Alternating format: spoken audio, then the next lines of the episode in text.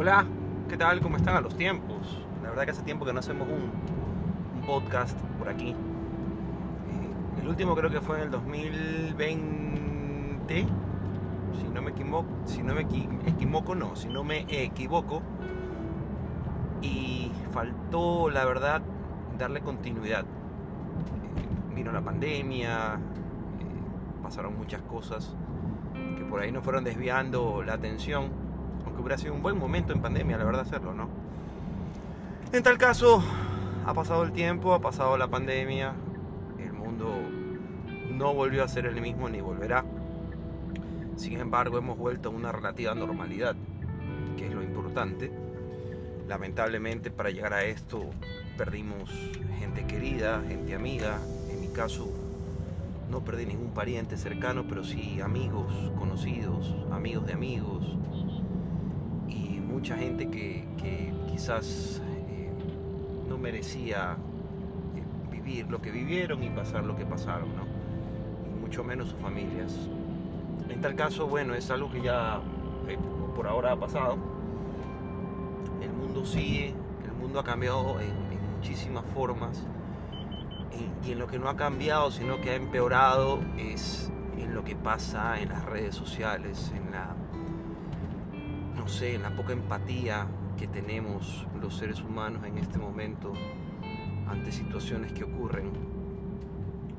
Hoy por hoy en Ecuador vivimos un momento complicado de, un paro que nos tiene nuevamente desunidos desde que eh, ascendió a la presidencia Guillermo Lazo. Eh, no lo han dejado trabajar, más allá de sus errores, que yo creo que más que errores de él, son errores de su entorno, que no justifico tampoco porque creo que él debe tener la suficiente experiencia y conocimiento, que sé que la tiene para discernir eh, entre quienes realmente le están haciendo daño en su entorno. No voy a entrar en ese tema porque es, es un tema complejo eh, y no sería correcto de mi parte ya que trabajé en ese círculo cercano. Pero lo que sí puedo decir es que estoy convencido de que en ese círculo cercano hay personas que no deberían de estar cerca de él. Y, y eso es algo que debe de cambiar ya, porque no soy el único que lo dice, tampoco soy dueño, la verdad, pero algo de experiencia he ganado en ese campo y puedo entender un poco lo que falta y por qué falta. En tal caso, a lo que íbamos, el tema de las redes sociales es un tema de análisis y análisis profundo, porque yo no concibo en un mundo como el que estamos hoy por hoy, después de todo lo que hemos vivido, después del terror, terror literal que vivimos como, como mundo, al no saber qué iba a pasar con nosotros, casi le llegamos a temer hasta respirar. Y, y con el tiempo volvimos a convertirnos en extraños, volvimos a tratarnos con odio, volvimos a vivir momentos de desunión en los cuales los políticos lo único que están pensando es en las próximas elecciones, en ganar réditos políticos, en adquirir poder a través nuestro, tratando de convencernos, de engatusarnos, de enamorarnos y a la larga de traicionarnos. Somos, somos una generación que está teniendo que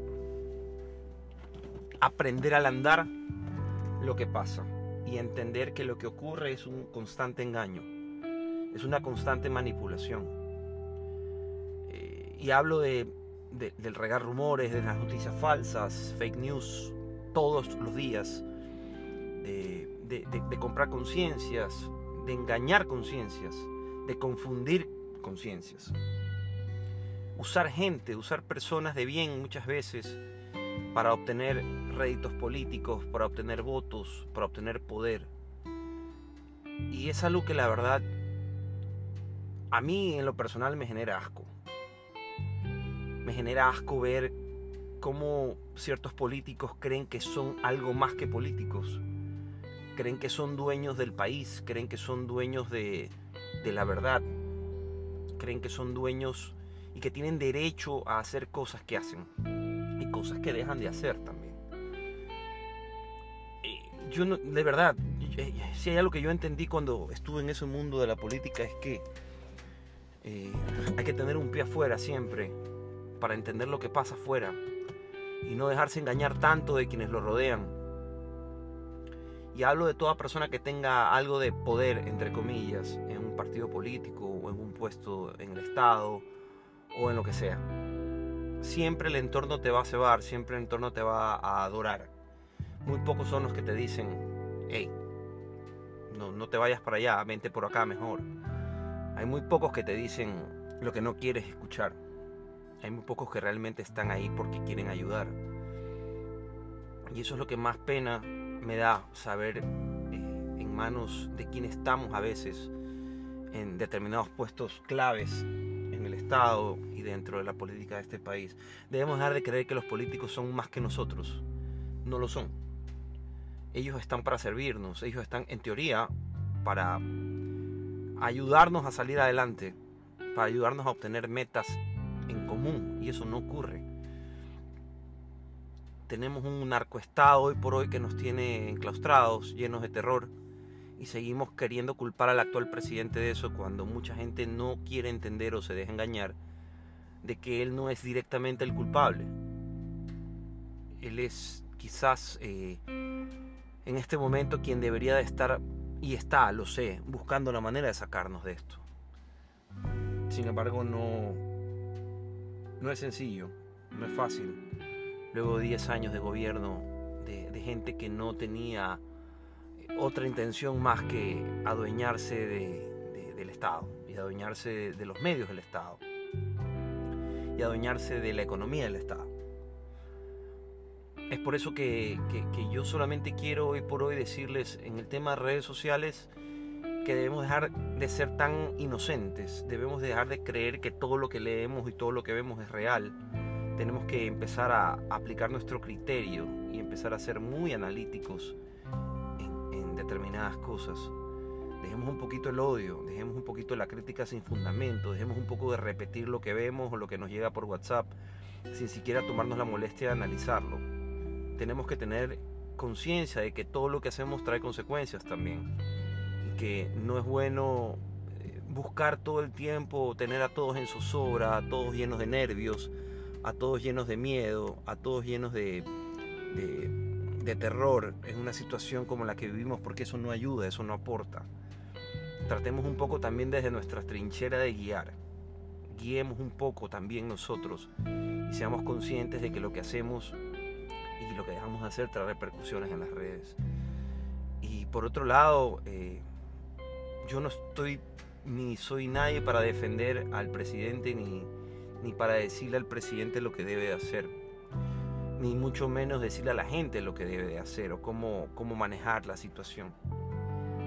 Pero lo que sí, lo que sí puedo decir es que eh, no, no, no apuntemos las pistolas no apuntemos las críticas solamente allá. Entendamos de dónde viene esto, entendamos quiénes están saboteando al Estado, entendamos quiénes están complicando las cosas para que esto ocurra, entendamos que hay un plan activo, entendamos, entendamos que hay un plan actualmente que lo que busca es desestabilizar. Es como que ustedes estén tratando de pintar un, dibujo en las líneas y alguien te esté moviendo la mano todo el tiempo. Y obviamente te vas a salir de las líneas porque hay alguien o varias personas que te están perturbando por todos lados para que no puedas enfocarte. Y eso es lo que ocurre. Quizás el ejemplo es infantil, pero lo que busco es que entiendan que hay cosas que simplemente no se pueden hacer si no tienes control absoluto. Y en este momento no hay un control absoluto. Yo estoy seguro que hay correístas infiltrados, estoy seguro que en toda área del gobierno hay gente que busca desestabilizar. No no puedo decir nombres porque no lo sé, pero lo que sí puedo decir es que no es normal lo que ocurre. Y, que, si queremos realmente que esto cambie, eh, tenemos que tener paciencia. Porque esto no va a ser la noche a la mañana, esto es más complicado de lo que todos creen, es más complicado de lo que queremos creer que es. Entiendo los nervios de todo el mundo, entiendo la desesperación de todo el mundo, porque yo estoy igual de preocupado. Me da miedo que mi esposa salga con mis hijos, me da miedo salir a la calle, me da miedo que ellos estén en la calle, todo el tiempo. Pero no podemos solamente criticar, tenemos que entender lo que pasa para criticar. tenemos que entender el proceso para criticar. Y ahí sí critico yo al gobierno que no explique claramente lo que ocurre y no lo quieren hacer. No lo quieren hacer. Y no sé por qué.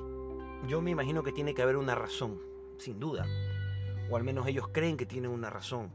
Pero si ustedes quieren que la gente realmente empiece a ponerse de su lado y empiece a entender lo que pasa, hablen con la gente y explíquenle lo que pasa.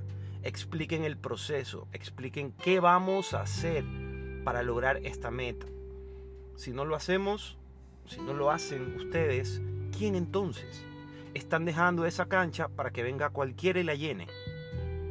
Entonces, si el gobierno no se encarga de darnos la tranquilidad que necesitamos, van a venir quienes van a causar intranquilidad. Y eso es lo que ocurre hoy por hoy. Perdón, ese espacio está plagado, plagado de esta gente. Y ellos tienen el control. Recuperen el control de la comunicación. Recuperen el control de la situación. Sean ustedes quienes nos dicen a nosotros lo que pasa.